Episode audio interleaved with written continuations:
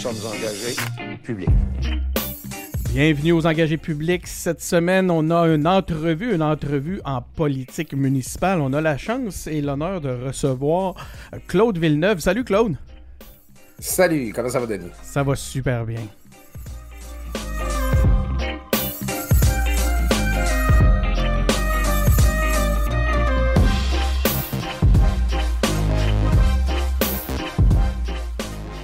Donc, comme je disais, on reçoit Claude Villeneuve. Euh, Claude, qui est un personnage euh, politique connu dans le milieu du, militantisme, quand même. Écoute, Claude, je regardais, on, on, a fait un, quelques petites recherches. Euh, je voyais donc à étudier en droit, en histoire, en économie et économie et langue à l'Université Laval. Tu as été attaché politique au cabinet de Mme Marois. C'est, moi, c'est, dans ce contexte-là qu'on, s'est, euh, qu'on s'est connu. Euh, as, euh, parce que là, maintenant, tu écris au, Journal de Québec. D'ailleurs, je voyais cette semaine que tu allais pouvoir continuer à, écrire même si tu étais en campagne, c'est le cas? Oui, mais pas, pas dans le journal. Pas dans le journal. C'est que je suis le blogueur officiel de la campagne Marie-Josée Savard. Je vais ah! écrire sur le site Ouais, ouais, quand même, là, ça aurait été un mélange des genres un peu mal Ben, regarde, écoute, je suis content de l'avoir clarifié. Ben, tu vois, je suis pas je l'avais mal euh, saisi. Euh. Ouais, ouais, mais non, je pense que t'es pas le seul qui l'avait compris comme ça. Ça mérite d'être clarifié. Puis, euh, écoute, puis bon, comme je disais tantôt, un, militant de, la première heure, euh, entre autres au Parti québécois. Euh, puis ça, tu le sais, les engagés publics, nous, on est des, des geeks de, de, politique. On aime connaître les, les, hommes, les femmes politiques dans leur vie normale parce qu'on part de la. Puis ça, tu sais que ça vient d'un call d'André Arthur, hein, tant qu'à être à Québec, tant qu'à se faire un spécial ah Québec, ben il disait tout le temps que les, les, les politiciens étaient des gens anormaux. Fait que c'est de là que, vient un peu le, running gag, à savoir, on veut connaître le clone normal, on veut connaître le monde normal derrière les politiciens. Fait qu'on va parler un peu, on, va, on va apprendre à te connaître, mais il y a aussi, euh, on, s'intéresse, comme je te dis, puisqu'on est des, des geeks de politique, on veut savoir un peu d'où te vient ton, ton, ton, amour de la politique, mais aussi ton, ta motivation pour t'impliquer tel que, tel que tu le fais. Donc, euh, je commencerai avec ça. Euh, si, si, tu avais à, répondre, c'est qui le, Claude normal? ouais, ben moi, je suis un gars. Euh, je... C'est drôle parce que euh, à partir du moment où j'ai arrêté de faire de la politique, je me suis mis à faire de la chronique. C'est là que je suis devenu un personnage public, en guillemets, dans le sens où, avant, je travaillais plus dans l'ombre, je suis rédacteur du discours de Pauline Marois. Puis là, ben, c'est ça, là, tu mets à voir ta face dans le journal plusieurs fois par semaine quand j'écrivais au Journal de Québec. Puis euh, ben là, c'est ça. C'est que là, il y a, une définition de ce que tu une compréhension de la personne que tu qui, qui, se met à exister euh, dans l'espace public, puis qui est, peut-être pas celle à laquelle toi tu t'identifies. Euh, moi, c'est ça. Moi, je suis un gars qui vient du Lac-Saint-Jean. J'ai grandi là. Puis on pourrait revenir, mais mes, mes bases politiques, c'est vraiment là que je les ai faites. j'ai j'ai grandi à l'époque, mon père était, ben, pas un militant du Parti québécois, mais disons, je un sympathisant actif. Là, il finançait tout ça, puis c'était à l'époque pré-référendaire. Donc, euh, chez nous, on avait Lucien Bouchard comme député du Bloc québécois, qui était le chef du Bloc, mais qui était notre député fédéral, tout ça. Fait que c'est un petit peu là que mon éducation politique s'est faite. Et, euh, ben, j'ai toujours, j'ai commencé à militer, j'ai acheté ma carte du Parti québécois dès que j'ai eu 16 ans, comme si c'était la chose la, plus naturelle à faire au monde. Puis ben, c'est ça, j'ai roulé ma bosse avec, euh, avec Mme Marois pendant un bout. Puis, euh, en fait, à peu près tout le temps qu'elle a été chef, j'ai été son rédacteur de discours principal. Quand, on, gratte un peu sur, euh, sur, Google, euh, on, voit des photos de toi, tout jeune, avec Pascal Bérubé, entre autres, avec, avec Alexis Boyer-Lafontaine. c'est pas mal, vous, étiez, vous, êtes, vous, avez, êtes pas mal arrivés en même temps, hein, vous trois. Oui, oui, ben c'est la petite gang. En fait, j'étais un peu plus jeune que Pascal. Pascal, là, je ne veux pas le. je veux pas, veux pas le vieillir. 46 ou 47. Euh, en fait, quand euh, Pascal était président des Jeunes du Parti québécois, j'étais son vice-président de l'organisation. Donc, euh, son, second, là, en quelque sorte. J'ai été plus tard là, président des Jeunes du PQ, 3-4 ans après Pascal, moi-même. Donc, c'est ça, c'était l'époque de la politique jeune. Le PQ était encore au gouvernement. en fait, moi, moi quand j'étais président, en fait, c'était Bernard André qui était chef, mais on était tombé à l'opposition officielle. On n'a plus jamais été Parti québécois gouvernement majoritaire de, depuis cette époque-là. Puis c'est ça, c'est que moi, quand j'ai. Euh, quand, je me suis mis, quand j'ai quitté la politique, j'ai fait à peu près toutes les années où, Pauline Marois était chef du Parti québécois comme rédacteur de discours. Euh, ben, c'est. Euh, on, pourra en reparler aussi, mais je, me suis mis à faire la chronique, puis c'est là que je me suis mis à exister sous mon nom propre. Puis là, ben, c'est drôle, c'est que quand tu es, au Journal de Québec, ben c'est ça. Moi, je suis un gars plutôt de gauche, je suis un gars, je suis un indépendantiste, je ne m'en cache pas. Puis euh, souvent, euh, j'avais des lecteurs là, quand je me positionnais sur certains enjeux chers aux gens de Québec qui m'écrivaient Ah, encore un chroniqueur de Montréal qui vient nous dire quoi passer. Parce que je suis un gars du Lac-Saint-Jean qui reste à Limoilou. Donc, euh, c'est ça. Moi, je suis un gars, je suis un gars très relax. je, je suis beaucoup un gars de gang. C'est ça que j'ai trouvé le plus difficile dans toutes les années que j'étais chroniqueur, le travail solitaire, tout ça. Je te cacherai pas, Denis, qu'en revenant en politique, c'est ça que je trouve le plus le fun, c'est de recommencer à avoir une équipe autour de moi, recommencer dans un plus gros groupe, tout ça. Puis ça, ça me fait vraiment du bien parce que, tu sais, à la base de ma personnalité, je suis quelqu'un de très grégaire, qui a besoin d'avoir du monde autour de lui.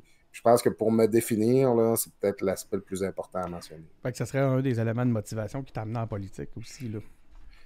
Ben, écoute. À, à t'impliquer. Ben, c'est sûr qu'en politique, il y a un élément de socialisation. Puis ça, on se cachera pas. Des fois, un peu trop. Là, des fois, euh, je me rappelle Paul Saint-Pierre. Ça prend le dessus.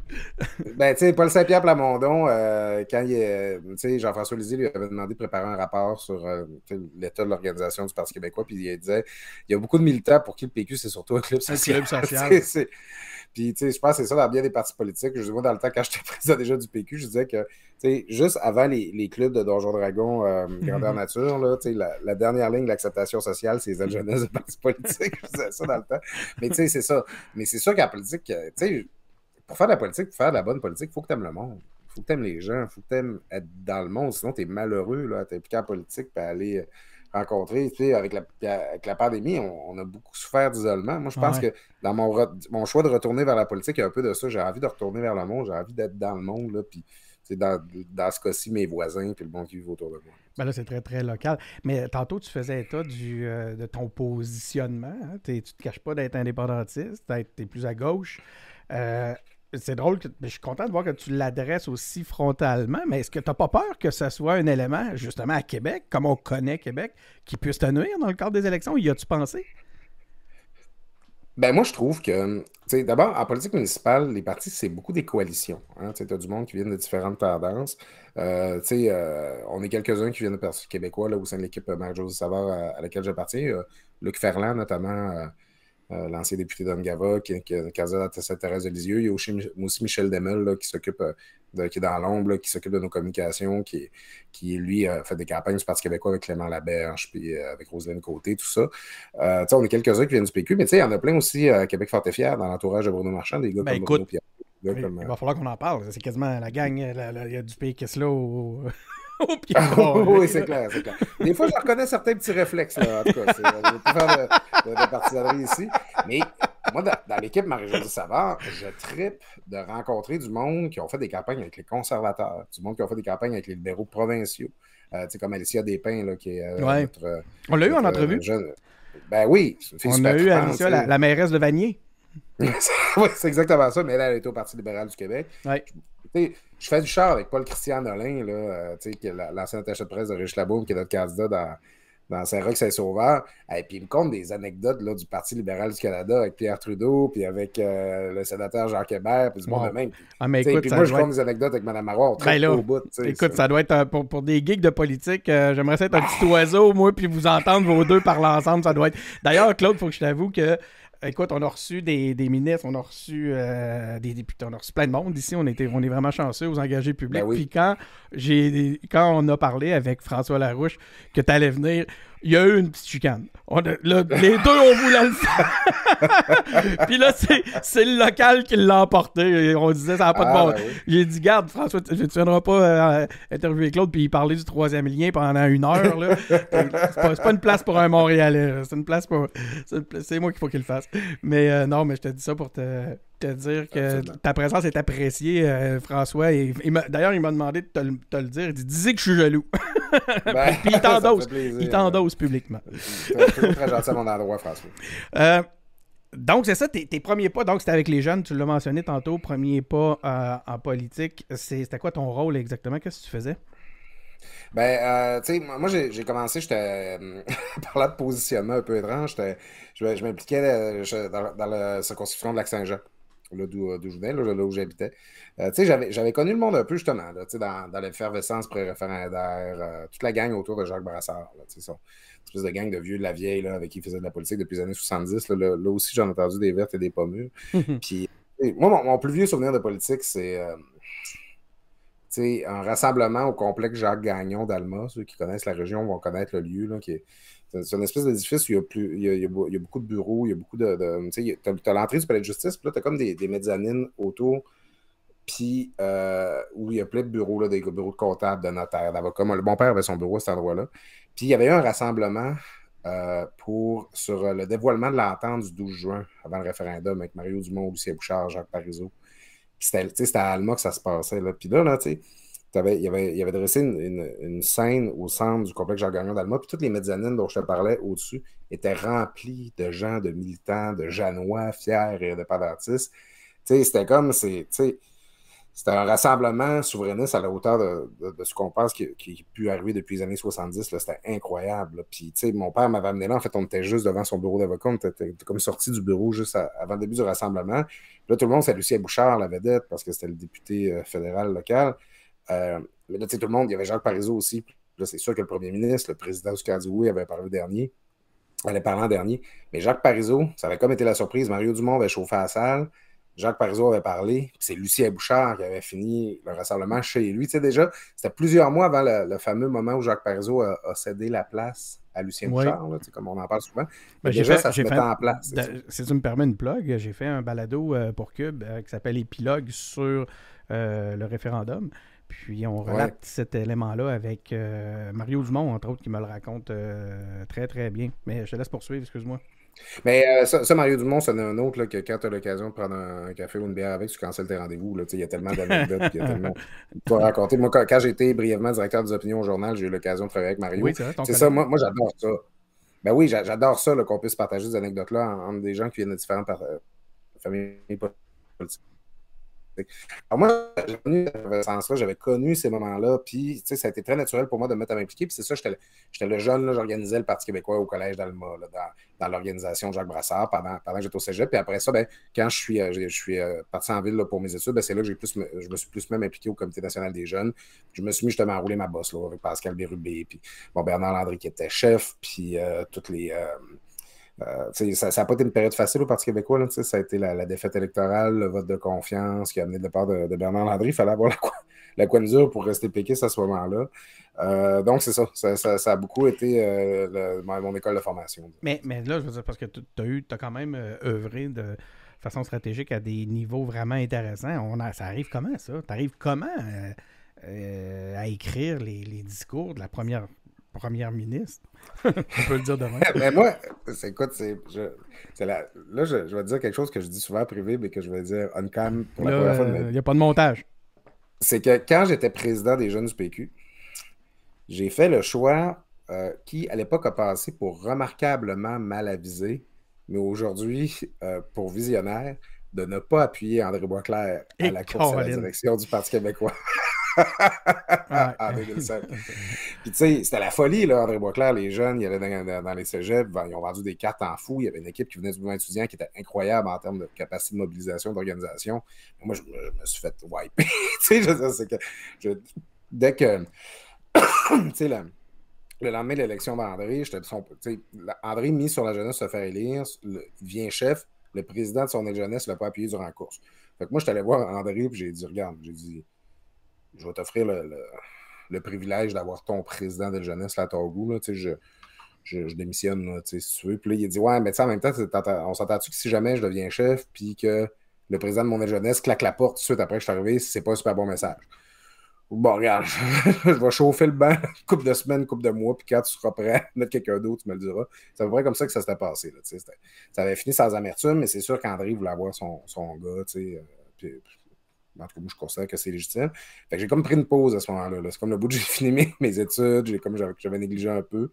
Euh, puis euh, je me suis mis euh, à, scribouiller un peu là, sur, le côté là, pour mon amie Isabelle Fontaine, qui était présidente des jeunes du PQ à ce moment-là. J'avais pogné un mandat avec Bernard Drainville. J'écrivais des choses pour lui alors qu'il était critique en matière de santé. Il venait de devenir député à ce moment-là. Puis ben, c'est ça, c'est quand Pauline Marois est devenue chef et tout. Puis, euh, les, euh, Madame Marois, à un moment donné, elle cherchait un rédacteur de discours parce qu'à chaque fois qu'elle avait un discours à prononcer, c'était toujours le, le, conseiller, le recherchiste au dossier qui préparait son discours. ça faisait des discours comme plus techniques. C'est quand même. Un, un, rédacteur de discours, c'est un, un, Comment dire, c'est un généraliste. C'est quelqu'un qui n'est pas spécialiste d'un sujet plus qu'un autre, mais qui, qui est capable de piger un peu dans tout. Puis là, Mme Marois, ça lui prenait un rédacteur de discours. Puis là, ça informe. Puis là, elle dit Ouais, Isabelle Fontaine, elle, a des bons discours. Puis Bernard Rainville, il y a des bons discours aussi. Puis là, ils se sont aperçus que c'était moi qui faisais les discours de, de, ces deux personnes-là. Euh, si on était indépendant, Monsieur le Président, c'est-tu toi, ça? Euh, oui, euh, si on était indépendant. Brinville qui répond à qui répond au député euh, libéral qui lui demande. Non, c'est pas moi. OK. Oui, mais ça, ça a fait sensation sur euh, les réseaux ben, sociaux. Ben, écoute, moi, je, je, je, me l'écoute. Je l'écoute encore des fois. le flow est bon. Euh, j'aimerais te dire oui, mais non, c'est pas moi. C'est pas je moi laisse, qui Je te laisse poursuivre. Donc, Bernard a quand même quelques, quelques qualités en oui. matière, en sa matière ben aussi. Ben oui. Euh, donc, c'est ça. Fait que Mme Marois cherchait, puis là, ils m'ont approché. Puis, euh, en fait, euh, longue histoire courte, c'est que je, je finissais, j'achevais mon droit, puis je devais, l'été avant que, je, que je devais aller au barreau, je devais aller travailler au bureau d'avocat de mon père pour, faire mon, pour me préparer pour mon stage et vivre chez ma mère. Mes parents venaient de se séparer. Euh, quel âge, là? Là, j'ai 39 ans aujourd'hui. Non, mais t'avais quel âge à, à, ce moment-là, j'avais 26 ans. OK. Donc, euh, là, c'était comme, je m'en allais comme dans un contexte familial, personnel, pas super facile, retourner au Lac-Saint-Jean. Puis quand ils m'ont approché pour euh, le, le pour devenir le, pour, faire des discours pour Mme Marois, pour moi, c'était comme une fuite en avant. J'ai oh, j'ai quitté le droit. Je ne suis pas diplômé en droit, en fait, même que je suis allé au barreau, mais il me, manquait, il manquait quelques crédits pour avoir mon baccalauréat. Euh, j'ai comme, je suis un drop moi, j'ai pas l'air de ça, mais j'ai comme. j'ai ben, parce qu'à euh, quand les opportunités se présentent, il faut aussi savoir les saisir. Ben, c'est ça. Puis je suis allé travailler pour Mme Marois, fait que c'est ça qui m'a amené là. Ça a été. Euh, de quelqu'un. On ne se connaissait pas beaucoup au début. Il y avait une différence non seulement euh, de genre, mais une différence générationnelle Mme Marois puis moi. C'était un long processus. Euh, mais euh, écoute, j'ai vécu des affaires là-dedans, justement, à 26 ans, jusqu'à l'âge de 32 ans, finalement, à être sur le cadre du cours. Ça va être une expérience incroyable de pouvoir vivre ça à cet âge.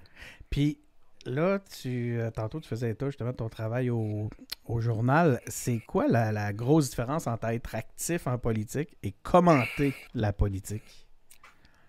Je suis vraiment content que tu me poses la question parce que c'est. Je peux pas présumer d'où ce que tu vas aller dans ta dans ton entrevue, mais tu sais, quand je pensais à la discussion qu'on aurait plus tard aujourd'hui, je me disais, j'espérais que tu m'amènes là, c'est que. Puis c'est parce que ça me permet de boucler la boucle avec pourquoi je, reviens présentement. C'est que quand j'étais euh, en politique, je voyais les, les commentateurs, puis les analystes, puis les chroniqueurs, puis et puis, ah, mais là, Mme Marois avait juste à déclencher les élections six mois avant ou six mois après. Ouais, mais là, la charte, elle aurait juste à faire un deal avec le groupe, puis tout ça. Puis, je regardais aller, puis je disais, et que ça a l'air facile. Ça a l'air de dire ce que les policiers devraient faire. Et là, là, qu'on a l'air facile, notre job. Et que ça a l'air facile de prendre ces décisions-là, prendre des décisions qui ont des conséquences historiques sur la vie de milliers de personnes. Je suis devenu, j'étais en politique, puis je trouvais que chroniqueur, ça avait l'air facile. Puis je suis devenu chroniqueur, et mon opinion n'a pas changé d'une miette. C'est vraiment facile d'être chroniqueur. Dans le sens que c'est exigeant, il faut que tu travailles, il faut que tu documentes, il faut, que tu sois rigoureux. Je, je, mettais des efforts, mais maudit que c'est plus facile de faire la chronique que de faire la politique. Puis ça, je l'ai fait pendant sept ans et mon opinion restait exactement la même. Qu'est-ce que tu aimes mieux? Ben, je reviens parce que j'aime mieux prendre des décisions. J'aime mieux être. Tu sais, je trouve ça plus noble d'être de ceux qui sont imputables que de ceux qui réclament l'imputabilité. C'est important. Puis j'ai eu du plaisir à être chroniqueur. Puis je trouve que c'est un immense privilège d'être chroniqueur. sais, surtout, moi, j'arrivais, je faisais la chronique, puis il y avait des journalistes de métier, là, des jeunes dans la salle de rédaction qui rêvaient de faire ça. Puis moi, moi j'avais jamais eu besoin de faire du reportage. Habituellement, c'est ça, tu fais du reportage pendant quelques années avant de devenir un chroniqueur qui peut donner son opinion et être subjectif. Moi, j'étais allé directement là, je me suis trouvé super chanceux de faire ça. Puis probablement que je vais le refaire un jour dans ma vie, quel que soit le contexte. Ben, on voit que c'est complémentaire, hein. ça va, ça va, ça revient. Des fois, le, pas le recul que ça t'amène aussi, cette, période-là, j'imagine qu'elle va te servir dans ta prochaine dans ta prochaine euh, dans, ta prochaine séquence en politique. Ben, c'est sûr que je suis mieux capable de. Je comprends mieux le, regard. je la comprends déjà des chroniqueurs, puis je comprends mieux le regard qui, porte sur nous, puis le besoin aussi. C'est une époque comme ça aussi. Euh, quand tu es chroniqueur, ben, plus que tu vas dans la nuance, plus que tu coupes sur tes clics. C'est sûr que pour un chroniqueur, c'est intéressant d'être dur, puis d'être euh, très, très incisif, pas très nuancé quand tu parles d'un politicien. Euh, je comprends mieux la, la, game dans laquelle ils sont, mais je trouve qu'il y a beaucoup de chroniqueurs qui parlent de la politique sans vraiment la comprendre. Mais là, là tu as amené, tu es allé sur un terrain qui m'intéresse beaucoup. J'avais pas prévu ça, mais les clics. Comme chroniqueur, quelle place que ça occupe dans ton esprit quand tu écris?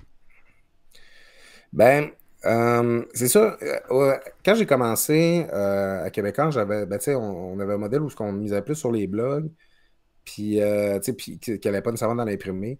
Sur les blogs, notre euh, rémunération reposait beaucoup sur le nombre de clics euh, qu'on générait. Fait que c'est sûr que ça met une pression là, pour, pour, essayer d'en avoir plus. Là, c'est un modèle que Québécois a abandonné avec le temps. maintenant, on est tous avec un tarif de base. D'ailleurs, moi, je ne suis pas. jamais été un salarié de Québécois à part l'année que je suis directeur. On est c'est pas le cas de tout le monde. Réminado, Antoine Robitaille, c'est vraiment, ils sont dans la salle de rédaction, c'est des salariés. Mais moi, je suis un j'étais un pigiste. Et euh, ça, me fait rire parce que il y a y a toujours des lecteurs qui, écrivaient depuis qu'il y a une subvention euh, pour les, euh, pour les grands médias. Dire que c'est moi qui paye ton salaire. Non, non, il n'y a personne qui, paye mon salaire parce que la, subvention aux médias est basée sur la masse salariale des, des, journaux, donc sur les employés, sur les salariés. Les chroniqueurs, les pigistes, comme Richard Martineau, mettons, comme Sophie Durocher, ils ne ils font pas partie de ça. Donc, euh, Est-ce que le contact, la relation avec les auditeurs, avec les lecteurs, est quelque chose qui pourrait t'avoir préparé à, la vie en politique aussi? Parce que là, ben, les critiques fusent dans un cas comme dans l'autre, est-ce que je comprends? Mais ben, je ne veux pas parler à travers mon chapeau parce que, tu sais, on l'a vu, Denis, euh, au cours des derniers mois, des dernières années, il y a, eu, ben, en fait, surtout les derniers mois avant les élections municipales, tu as plusieurs élus qui ont dit Moi, je ne reviens pas parce que je suis tanné de, de ça l'ambiance sur les réseaux sociaux. J'ai fait des chroniques là-dessus, d'ailleurs, à Cube. Ben, c'est ça. Puis, euh, tu sais, c'est un problème qui existe pour vrai, c'est réel. Mais je parle avec mes collègues de, l'équipe Marie-Josée Savard, ceux qui sont des conseillers sortants. Puis, ils reçoivent là, des commentaires négatifs puis agressifs, tout ça. C'est une réalité, ça existe. Mais je pense que je suis un des rares à grandeur du Québec qui s'engage en politique que si jamais je, suis élu, ça va être moins pire que ce que j'avais avant. je, suis habitué d'en prendre pas mal. c'est parce que les gens sont très émotifs, tu sais, euh, quand ils commandent, mettons, tu sais, le dernier rodéo que j'ai eu qui, a brassé, c'est que j'ai fait un texte sur Logan Mayou, qui avait été repêché par le Canadien. Ouais. C'est très émotif, autant des gens qui, vont, euh, tu sais, qui, trouvent que le Canadien était complaisant envers un jeune qui a fait une infraction au caractère sexuel, ou des gens qui trouvaient qu'il fallait donner un break aux jeunes, puis puis il a payé le prix, puis tout ça. Les gens sont très émotifs quand ils s'expriment. Puis là, tu sais, t'écris ton texte, puis ils t'envoient un char de bêtises. Puis là, tu réponds. Bonjour, monsieur. J'espère que vous passez une bonne journée. Puis là, souvent, la réponse, c'est Ah, j'aurais jamais pensé que quelqu'un lirait mon courriel. Puis là, ben là, je m'excuse. Je voulais juste attirer votre attention. C'est pas le premier qui me raconte ça. Ben, c'est ça. Fait que juste, des fois, à intervenir dans la conversation, tu. sais, ça permet de, baisser le ton. Ça marche pas toutes les fois. Mais moi, je, je m'investissais beaucoup dans l'animation de mes communautés quand j'étais chroniqueur. J'ai l'intention de le faire comme candidat au municipal, puis éventuellement comme élu, parce que je pense que ça fait une bonne différence sur le ton de la conversation. Ça a été quoi, le, avec le recul, ton le plus grand. Ben, J'aurais envie de te poser deux questions, en fait. Oui, ton plus grand apprentissage, mais quelle est, selon toi, la, meilleure chose que la politique t'a apporté? L'implication en politique t'a apporté? Euh, ben, dans le cas de, l'implication en politique, c'est beaucoup euh, le respect des gens, le respect de la base. Parce que pendant que j'étais employé euh, au cabinet de Mme Marois, moi j'avais été un militant, j'avais fait des campagnes de comté, j'avais été, impliqué dans mon comté dans Lac-Saint-Jean, dans Jean Talon, au Québec, où j'habitais quand j'étais étudiant sais, on, on rencontrait des cabinets du monde que justement quand le PQ prend le pouvoir, tout ça, puis là, ben, tu as une matante là, qui, est, qui est adjointe là, de, au PQ depuis quelques années, puis tu viens de finir l'université pour te faire rentrer au cabinet. Puis c'est pas tout le monde qui, dans les staffs, dans les stratèges, qui sont des gens qui ont connu euh, le volet militant. Le travail de la base. Ouais, mm. c'est ça. Puis c'est pas la même perspective. Puis moi, je, je, respecte beaucoup le travail militant. Puis je trouvais que, moi, c'est une critique, j'ai pas souvent l'occasion de m'exprimer là-dessus, mais euh, sous la direction de Mme Marois, on, a, un petit peu réduit les débats. Les conseils nationaux ne permettaient plus vraiment qu'il y ait des, beaucoup de résolutions qui soient, débattues. Tout ça, on, on, voulait que les militants fassent pas trop de troubles. Mais tu sais, pourquoi une personne intelligente, intéressante, qui a des responsabilités dans son travail, puis qui est compétente, elle donnerait de son temps sur ça, son temps à elle, qu'elle pourrait prendre pour sa famille, ses loisirs, aller s'impliquer dans un parti où son opinion ne sera pas prise en compte. Mm-hmm. Le salaire du militantisme, c'est la capacité, euh, c'est le droit de contribuer à élaborer les orientations, genre les lignes du parti. Ben, c'est ça. Fait que, tu sais, le monde, ils ne sont pas intéressés là, sur leur temps, aller juste poser des pancartes, faire des téléphones pour ramasser de l'argent. Fait que moi, tu sais, je, je, respecte ça, tu sais, je trouve ça, je, puis là, je découvre ça en politique municipale, du monde qui s'implique dans leur conseil de quartier, des gens qui. Euh, qui la, pandémie va avoir changé ça, c'est peut-être une bonne chose, mais la maman là, qui se dépêche de faire souper ses enfants, puis qui remet ses bottes pour sortir dans la neige, pour aller assister à une réunion de son conseil du quartier, là, a du mérite en maudit. Il faut respecter ça. Je me, je me souviens une anecdote là, qui, euh, qui va dans, dans, le sens de ce que tu nous racontes. Quand, quand je militais pour, euh, dans l'équipe pendant la course à la chefferie pour Pierre-Carl Pelado, on faisait, on, vendait des cartes du PQ. Ça fonctionne comme ça. Hein. Puis, je me souviens, j'étais rentré chez quelqu'un, une, une, dame qui avait emprunté 5 à sa voisine pour acheter une carte. Elle avait plus d'argent. là, Ouais. Puis euh, je me souviens, là, j'étais sorti avec les 5 là, puis j'étais comme, c'était. Je, je, je, revenais pas. C'était précieux. Puis je me disais, je m'étais dit dans ma tête, Asti, t'as besoin de pas m'offrir ça, toi. en parlant à Pierre-Carl Palado dans ma tête. Bon, là, on fera pas de lien avec la façon que ça a viré. Mais ce que, où je veux en venir, c'est pas pour l'anecdote, c'est pour dire à Stifi qu'on est. Justement, comment tu vis avec cette confiance-là, ce temps-là que les gens te donnent? Euh, c'est précieux, hein? Oui, c'est vraiment précieux. Puis c'est ça. Puis moi, je, en fait, c'est ça que mon, mon, plus grand défi présentement, ce que je trouve le plus difficile dans l'expérience que je suis en train de vivre, c'est qu'il faut que je réapprenne à demander des choses aux gens. Je, je parle à mes chums, je parle à du monde que je connais dans le quartier. Ça accepterais-tu de m'accompagner? Je vais faire du porte-à-porte. euh, Voudrais-tu me donner de l'argent pour euh, ma campagne, tout ça? Puis ça, j'avais plus besoin de faire ça. Puis c'est difficile parce que c'est ça, le monde, je, je, le vis maintenant. Moi, j'ai un jeune bébé qui a six mois, tout ça. Puis le monde, ils sont occupés. puis c'est exigeant la vie. Puis, tu sais, tu te déplaces, puis on, on essaie de garder la forme, de faire de l'activité physique, puis de manger des bons repas. Puis ça, c'est toutes des affaires qui demandent du temps dans ta journée. Puis là, tu te dis, c'est précieux le temps. Puis là, tu demandes aux gens, est-ce que tu me donnerais ton temps? Euh, tu sais, il a demandé de l'argent, mais demander du mmh temps, quelque chose aussi. Puis non, moi, j'ai un apprentissage à faire là-dessus de redemander euh, du temps aux gens parce que je, je, sais ce que ça représente justement. Puis moi ça, ben, moi, ça me crée une pression de performance. Je veux dire, euh, s'il y a du monde qui veut m'aider, il ben, faut que je gagne. voilà. Mais c'est un peu ça. Quand, quand je disais tantôt, sois digne du 5, de ces 5 piastres-là parce que tabarnak, ah oui. ça représente beaucoup. Euh, c'est un peu ça, finalement. Ça te met une pression, on veut, veut pas. Euh,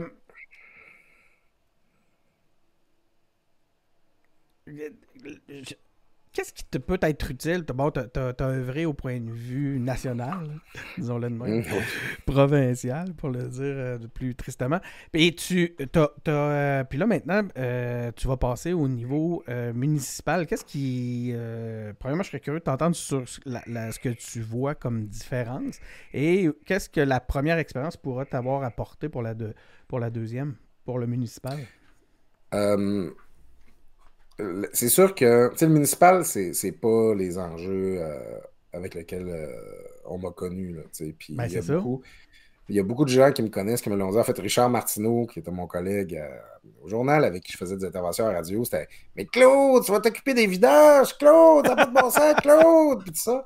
Mais je trouve ça vraiment noble. Tu sais, c'est. Un autre de mes chums m'a dit Oublie jamais la sainte trinité de la politique municipale, les taxes, les vidanges, puis le déneigement. Ouais? mais c'est super important. C'est concret. Hein? qualité de vie. Ben, c'est super concret. Puis moi, je n'ai pas honte de ça, euh, d'aller m'occuper de ça. Je, moi, justement, je viens de déménager, là, puis les anciens propriétaires, ils avaient laissé beaucoup de stock ici. Euh, laissé, puis je peux te dire que quand je mettais, quand j'appelais les, les, les, les, les encombrants. Les, encombrants, c'est ça le terme, ben, S'ils ne se pointaient pas, là, ben, ça, ça, me pourrissait la vie quand même pas mal. Puis c'est important. Puis une autre fonction des municipalités qu'on qu'on parle pas assez, puis qu'on valorise pas assez, puis qui a pris tout son sens avec la pandémie, c'est le loisir. Les terrains de basket pour les mm-hmm. jeunes, les parcs, les piscines, tout ça, c'est tellement important dans la vie du monde. tu sais. Moi, je, je, je lu, je, je prends un enjeu, je, je, je suis quasiment gêné de l'évoquer parce que je trouve ça à la limite un peu sensationnaliste, mais c'est la façon la plus concrète que j'ai d'illustrer. C'est que moi, là, je la pointe ici. euh, la- à un coin de rue de chez moi, il y a la 18e rue, qui est une des rues les plus accidentogènes de Québec. C'est une des rues les plus dangereuses de Québec. Mhm. Moi, ma fille, qui a six mois, là, dans, dans six mois, elle va marcher. Puis, elle va apprendre à, à marcher et à jouer à 300 mètres de cette rue-là. Mm. Je peux pas être bien avec ça, tu sais. Je veux dire, faut, faut que je m'en mêle, faut que je m'en occupe, tu sais. Fait que c'est c'est ça, tu sais. C'est ce qui est différent de ce que j'ai vécu. euh, on n'est pas en train de préparer le prochain référendum. On est en train de s'occuper d'affaires hyper concrètes, hyper immédiates. Et je trouve ça très noble de m'occuper de ça. L'affaire qui, va me servir, euh, qui, va me servir de ce que j'ai pris, en fait, c'est un petit peu ce que, au contraire ce que je vais devoir désapprendre. C'est que je l'ai dit, euh, je l'ai dit à l'équipe de Marie-Josée quand, quand ils m'ont recruté, j'ai dit, moi, là, euh, je veux pas être là, le candidat, là, parce que j'en ai connu là, au, au PQ, là, que, à tous les jours, au lieu de s'occuper de leur comté, là, qui appellent à la permanence. Là, puis, ouais, mais là, la chef, faut qu'elle parle de ça, la chef, faut qu'elle dise ça, Puis c'est sûr que je regarde la campagne centrale, puis je suis tout le temps comme Ah ouais, mais on pourrait plutôt faire ça comme ça. Puis Marie-Josée, c'est ça qu'elle aurait pu dire, puis tout ça. Il faut que, faut que je lâche prise. Là. Je, Ouais. je, je, je, je suis pas au gouvernement de, de, de mon district, puis euh, que je fasse confiance aux gens qui mènent la campagne centrale. Je pense qu'ils le font bien, mais il faut que, faut que je lutte contre mon réflexe. déformation professionnelle. stratège. Ouais, c'est ça. Il faut que je m'occupe de mes affaires proches de moi. tu. Euh, pourquoi l'équipe? On dit-tu l'équipe Savard ou comment c'est comment c'est quoi le nom exactement? Équipe Marie-Josée Savard, on réfère à mon, mon courriel, c'est équipesavard.ca. tu sais. Ok. Pourquoi l'équipe Pourquoi t'as as choisi l'équipe euh, Marie-Josée Savard? Ben, Ou pourquoi l'équipe Marie-Josée Savard t'a choisi peut-être? Ouais, non, c'est vrai. Mais ça, faudrait peut-être demander à Marie-Josée. Mais t'as toujours euh, bien dit oui. Fait que pourquoi t'as dit ben, oui? Ben, écoute, moi, je, bon, d'abord, moi, je suis un peu un born again la boum. Un dans quoi? le sens que. Un born again la boum. Ok. Dans, dans le sens que moi, à mes débuts comme Attends, faut que tu nous très- expliques ce concept-là. Je, trouve- je pense que je comprends, je trouve ça intéressant. Mais je veux Ben, t'entendre l'expliquer. À mes débuts comme chroniqueur, j'étais très critique de l'administration Labo. Ok. Euh, notamment là, sur la question euh, des, des, euh, des matières résiduelles. Puis, le- je trouvais que la ville, elle s'occupait beaucoup des, justement des affaires très, l'amphithéâtre, toutes ces affaires-là, mais pas beaucoup de ce qui était plus important. Puis, il y avait, il y avait quand même une dynamique à Québec. là, C'était beaucoup les radios qui supportaient Régis Labaume, tout ça. Mhm. Euh, puis, j'avais souvent l'impression que la, la ville s'occupait pas de moi, tu sais, qui était comme euh, un jeune professionnel dans la trentaine, ça, puis, qui se passait, au, qui, s'occupait des affaires qui faisaient triper euh, d'autres mondes que moi.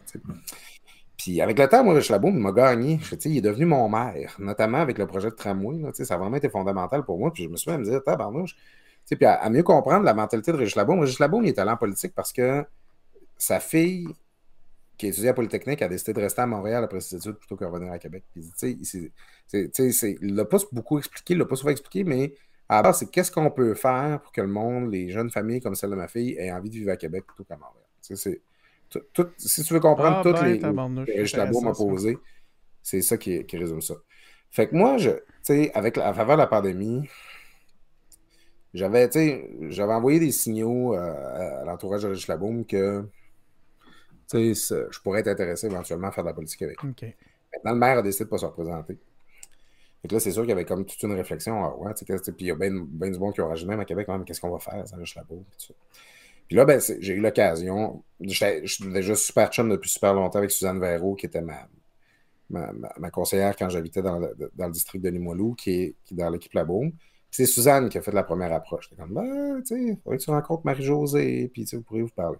Ça a cliqué, là, Denis, c'est comme, c'est... Mais là, c'est ça que j'allais te dire. Parle- J'aimerais ça que tu, tu, ah, tu nous amènes vers ça, je pense. Mais parle-nous de Marie-Josée maintenant. Là. Tu nous as parlé de la bombe, mais euh, on la connaît pas beaucoup. Laisse ben, c'est, puis c'est vrai qu'il y a des filles là, que Marie-Josée se fasse connaître, là, puis, euh, tu sais, il faut que... Puis je suis content qu'on soit en campagne électorale, puis je pense que le monde va aimer la connaître. Mais Marie-Josée, elle, c'est une fille qui a un parcours complètement hallucinant dans le sens que c'est quelqu'un qui vient de Vanier. Euh, puis elle, je pense à 21 ou à 22 ans, je ne sais pas si elle l'a ouvert elle-même ou si elle l'a racheté, mais elle exploite le, le- le café qui est dans la place Québec. Tu sais, le, le- moi, là où ce que, justement, là, quand, quand- quand je me travaillais à l'Assemblée nationale, là, sais, je- je- j'a- j'arrêtais de m'embrasser un muffin ou un bagel là, là, en allant. Ouais, Puis, mais- tu sais, de- pas si tu connais. Là, si non, je connais, c'est juste qu'il n'y a, pas grand monde. Je veux dire, c'est très pointu le nombre de personnes. Les personnes qui sont exposées à ça, ils sont, ici, ils sont exposés souvent, mais euh, c'est pas un café là, le, des, des plus connus. Là. Ouais, c'est ça. Mais tu sais, de là, elle a ouvert un dépanneur à côté.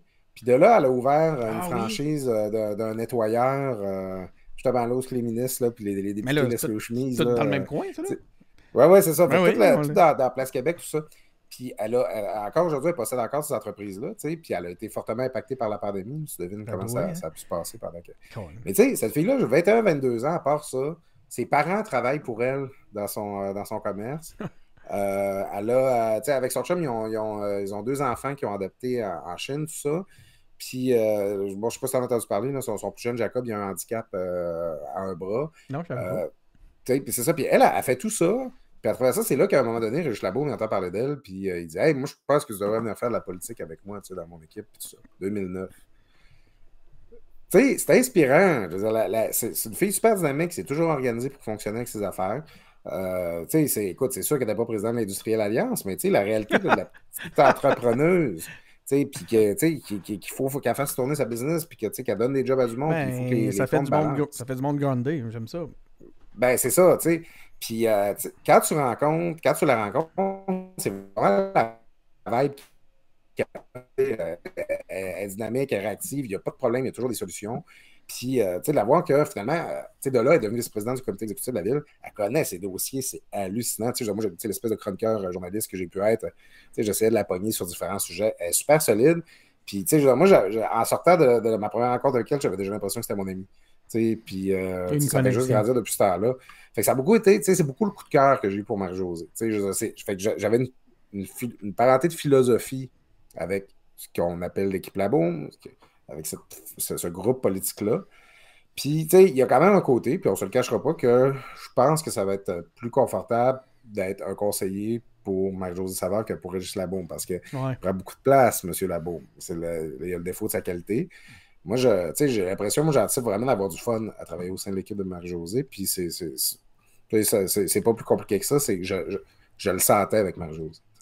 Parle-nous donc de Mézeray, Léret. C'est le même qu'on dit, ton? Oui. Comment on dit dans, au niveau municipal? C'est un, pas un comté, pas une circonscription. Un district. C'est un district. Euh, ben, premièrement, c'est de où à où? Je vois que tu as une carte derrière toi. Oui. Ouais. Ça ah, ben, je peux même vous le montrer. Ben, tant qu'à faire, ouais. ça, couvre quel territoire?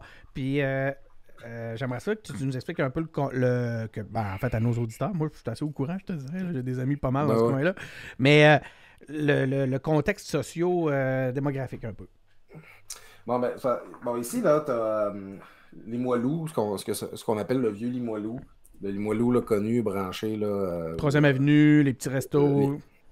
Hashtag Limoilou. Ouais. Puis c'est ça, moi, c'est là que j'habitais. Puis euh, euh, en fait, la blague que j'ai faite quand je déménageais là, c'est que le monde disait Claude, où est-ce que tu t'en vas maintenant que tu, quittes les moelleux Je disais Je m'en vais dans l'Airet, là où les bobos vont pour mourir. Ils sont pas encore rendus. ouais, c'est ça. C'est beaucoup, euh, c'est plus maison unifamiliale. Je dirais que c'est à peu près peut-être la première banlieue que Québec a eu. C'est quand il y a des constructions années 40, 50, quand la ville a commencé à s'étendre. Donc, l'Airet, c'est beaucoup ça. Dans le nord de Limoilou. Fait que c'est un, un, bâti qui est différent. C'est plus une maison unifamiliale avec un terrain, tout ça. Euh, mais tu sais, c'est ça. C'est que dans la partie de l'airet, euh, c'est plus cossu. C'est plus c'est un feeling un peu banlieue, euh, banlieue en ville. Là, Parce que moi, je suis quand même à 5 minutes du centre-ville. Tu dis cossu, mais c'est peut-être par rapport à Mézeray. Parce qu'en ben, réalité, si tu comparais ça à, Laval, pour ceux, pour nos auditeurs de Montréal, on n'est pas dans le cossu du tout, du tout, du tout, du tout. Non, non, non, non, c'est ça. C'est pas, pas, pas, des maisons euh, avec, euh, euh, avec des colonnes. Avec deux portes de garage et des, des, euh, des, sculptures de lions à la maison. en fait, pour ceux qui aiment, c'est très à mode de ce temps-là, pour ceux qui aiment le type mid-century, c'est un peu de la, de, la porno mid-century, parce que c'est vraiment les années où que ça, ça a été développé. Si tu vas dans Mézeray, en fait, la, la, frontière psychologique, c'est beaucoup la, la traque de chemin de fer là, qui sépare Limoilou de Mézeray. Euh, Mézeray, bon, ben, c'est là qu'on construit d'abord le, super hôpital, euh, l'Enfant Jésus. le, le, Quel monstre! Le, chic, l'immense chantier. Puis c'est ça, c'est un quartier plus populaire. C'est un quartier plus, euh, plus de locataires à cet endroit-là. Euh, ben, un quartier, en fait, moi, je, il y a beaucoup de, diversité culturelle euh, dans Mézeray, notamment autour euh, des tours Saint-Pédis, les habitations Saint-Pédis, euh, les habitations à loyer modique. c'est probablement un des quartiers de Québec où il y a le plus de diversité culturelle. Peut-être aujourd'hui avec Sainte-Foy où il y a beaucoup de. Ouais, Jean Talon. Ben là, je mélange les, niveaux, mais en tout cas, Jean Talon, je pense que c'est l'endroit le, plus multiculturel de la ouais, ben, autour de l'université. Beaucoup de gens de la communauté arabo-musulmane. Ici, ben, c'est ça. Mais là, c'est gens... partout. Là. Pas, de plus en plus, c'est ça. On s'en va vers ça. Euh, puis, euh, ben, mais, mais aussi beaucoup de. Tu sais, moi, je viens du lac Saint-Jean. Je, dis souvent, moi, mon père avait, avait l'usine euh, du village, OK? Là où les, les, sais, qui, employait l'employeur qui avait le plus d'employés dans le village, c'était mon père. Mais moi, j'allais à, la même école que les gars qui travaillaient à, l'usine de mon père. J'avais. T'étais-tu le souffre-douleur? Mais non, mais je faisais pas de différence. Oui, oui, c'était pas une considération. Ben c'est ça, c'était pas une considération. Tandis que si j'avais grandi dans la région métropolitaine, on aurait probablement vécu à Ville-Mont-Royal ou quelque chose comme ça. Je serais à l'école privée. C'est ça. Puis, tu n'aurais pas été dans le même monde du tout. Ben, c'est ça. Fait que moi, je trouve, ça super important. Puis je fais le lien avec Mézeray, c'est qu'on parle beaucoup de diversité culturelle euh, ces dernières années au Québec. Puis c'est important, c'est ça notre défi le plus immédiat puis le plus urgent de vivre ensemble. Mais je trouve qu'on ne parle pas assez de mixité sociale. L'importance que, euh, que les gens, là, ne soient pas les, euh, les, les, gens euh, aisés qui vivent à une place, puis les gens moi,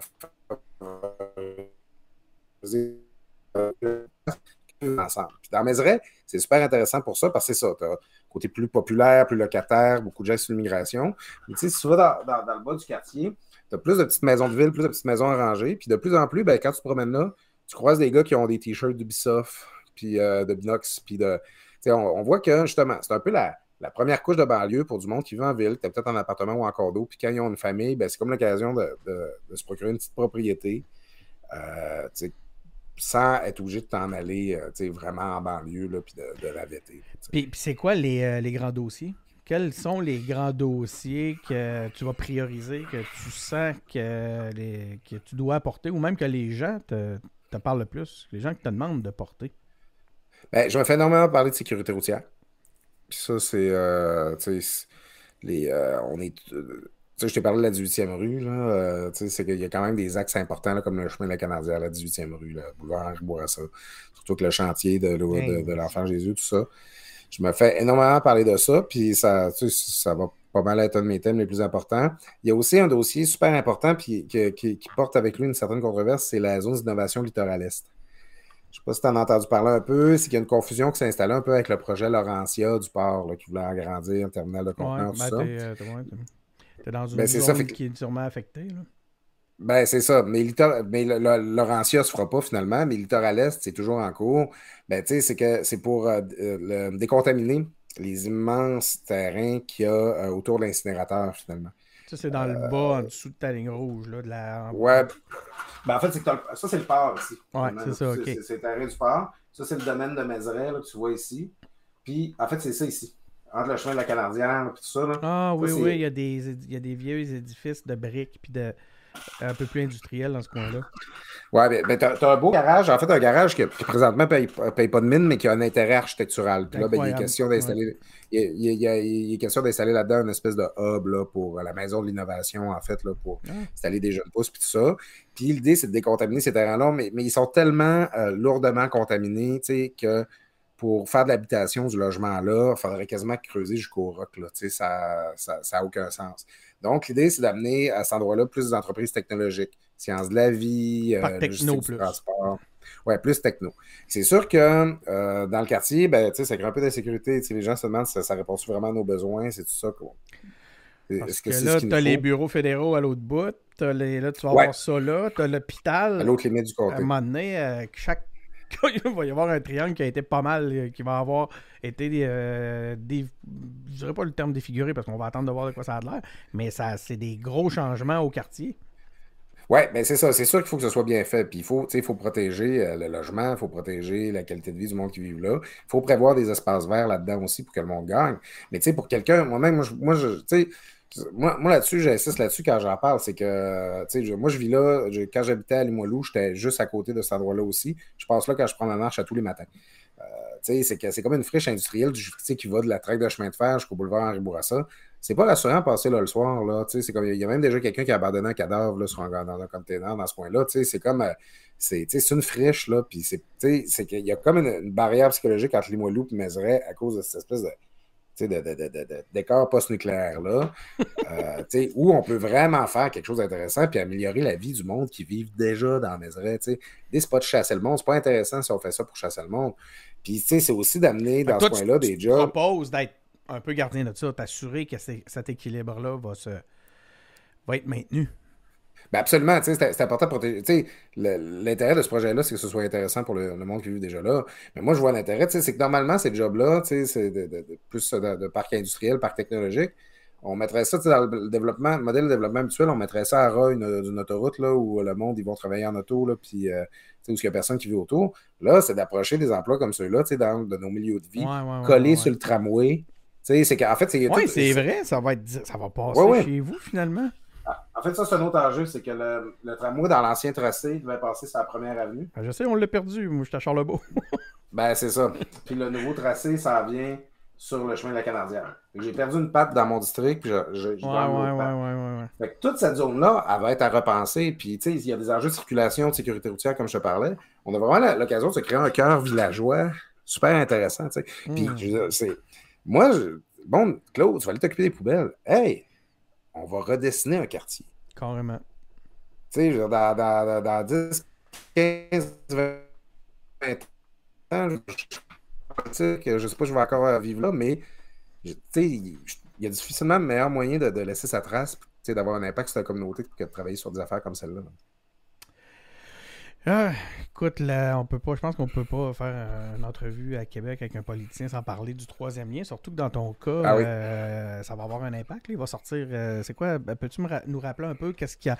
Il, sort. Est-ce qu'il va il va toucher, il va sortir proche? Peux-tu nous rappeler un peu, selon ce qui se prépare, où est-ce que va se situer le troisième lien? Il va sortir à Soumande, qui est ici.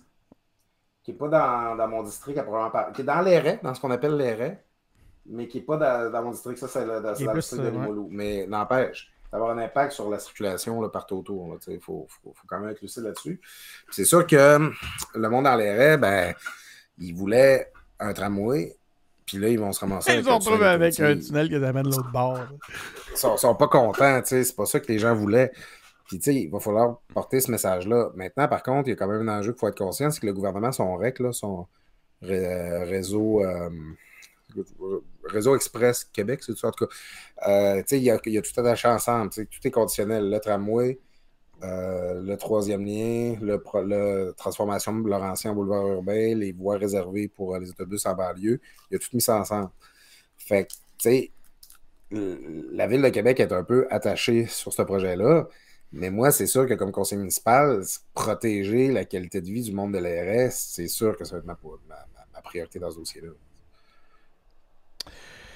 Écoute, euh, Claude, je te remercie beaucoup. Ça fait déjà 50 minutes qu'on qu jase. Oh là là! On aurait pu en prendre un autre heure. Ben, on pourra, c'est sûr, on pourra se reprendre dans un autre contexte. On reviendra comme conseiller cette fois-là. Écoute, si jamais, ou, comme candidat déchu pour te parler. mais avec amertume de mon expérience. je ris, mais j'y pensais cette semaine. Je me disais, euh, je pense que ce serait intéressant, tu sais, comme là, on est en fin de campagne fédérale. Je me demandais, j'avais quasiment le goût de faire un, un, un épisode spécial avec trois candidats qui ont perdu pour justement aller chercher cette, euh, comment ils l'ont vécu. Puis moi, il y a une notion qui m'intéresse, que je trouve fascinante pour avoir m'être impliqué en, politique, c'est de voir à quel point le candidat donné perdant, il croit le jour de l'élection. Je ne sais pas d'où ça vient, je sais pas pourquoi, mais je veux démystifier cette affaire-là. Ça, prend un genre de force psychologique que je ne sais pas si j'aurais. Si, si, je, si, je, j'ai cette capacité-là là, de, de, de, porter ça. J'espère avoir jamais l'occasion de l'expérimenter, mais c'est ça. Le constant de dire Oui, oui, go, go, on va gagner. Quand tu sais que ça se passe pas, ça doit être quelque chose. Mais une que je trouve qui a réagi de manière super élégante dans, dans les circonscriptions ici, Anne Gingras, candidate libérale fêtes. Euh, c'est en tout cas une suggestion pour tes invitations, mais je pense qu'elle vit ça de la bonne façon. T'as raison, un autre, un autre, euh, un autre contexte. Euh, merci beaucoup, Claude. Euh, Ben, c'est quoi, c'est moi qui te remercie, on prend ça n'importe quand, Denis. Super, c'était agréable. Laisse-moi repartir ma petite musique. Euh, c'est celle-là ici. Il faut que je fasse un outro. Merci beaucoup, Claude, d'avoir été des nôtres. On fait la chose d'une façon officielle. Merci aux auditeurs d'avoir été à l'écoute. Venez sur nos médias sociaux nous dire comment, si vous avez des questions pour Claude, on va, on va les transmettre ou tu viendras répondre directement. Vous pouvez nous écouter sur Apple Podcast, sur Google Podcast, on est sur SoundCloud, on est sur Spotify, on est sur Facebook, on est sur Twitter, on est sur YouTube, on est sur Instagram. C'est même pas des blagues. On a même un Patreon. Je capote de voir qu'il y a des gens qui Ah. prennent la peine de venir rentrer leur numéro de carte de crédit sur Patreon pour supporter notre, notre travail. C'est une chose qui me touche énormément. Je vous remercie beaucoup. On a une... Oui, merci Claude. On a une boutique aussi euh, où on vend toutes sortes de gadgets. Euh, Je dirais de porter un t-shirt euh, monde Ah normal, euh, Claude. J'en- dans ma collection. J'en ai un pour, euh, pour la mairesse de Vanier. Là. Je, vais, je, vais, je vais aller y porter ça bientôt. Merci beaucoup d'avoir été à l'écoute. Hey, on a même une infolette, imagine. Je- c'est rien que dire notre écosystème, ça me rajoute un 10 minutes de- d'émission. Vous pouvez visiter notre site web à engagépublic.com. Merci beaucoup. Bonne soirée à toi, Denis.